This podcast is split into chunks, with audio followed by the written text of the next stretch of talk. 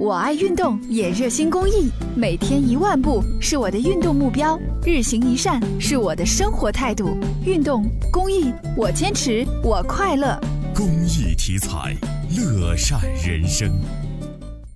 二零一七年，河南省成人高等教育本科毕业生申请学士学位外国语水平统一考试昨天报名启动，考生可报考语种为英语、日语、俄语。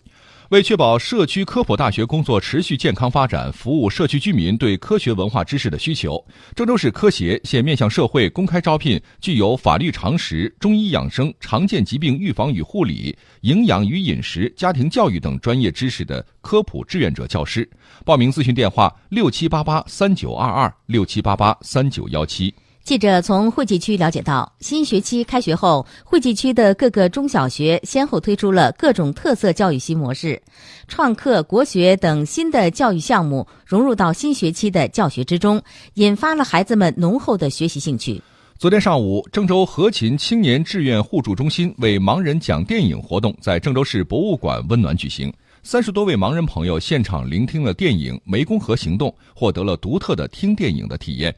据了解，何勤为盲人讲电影活动自二零一三年开始，至今已讲了近五十部电影。未来在继续为盲人朋友丰富文化生活的基础上，何勤青年志愿服务中心还将致力于培养盲人朋友的自理能力和生活技能，尽可能多的改善盲人朋友单调的生活。郑州科技馆将于明天下午两点面向公众免费举行世界科普教育走向和创客教育报告会，主讲人由著名科普专家、原中国科技馆馆长李向义教授担任。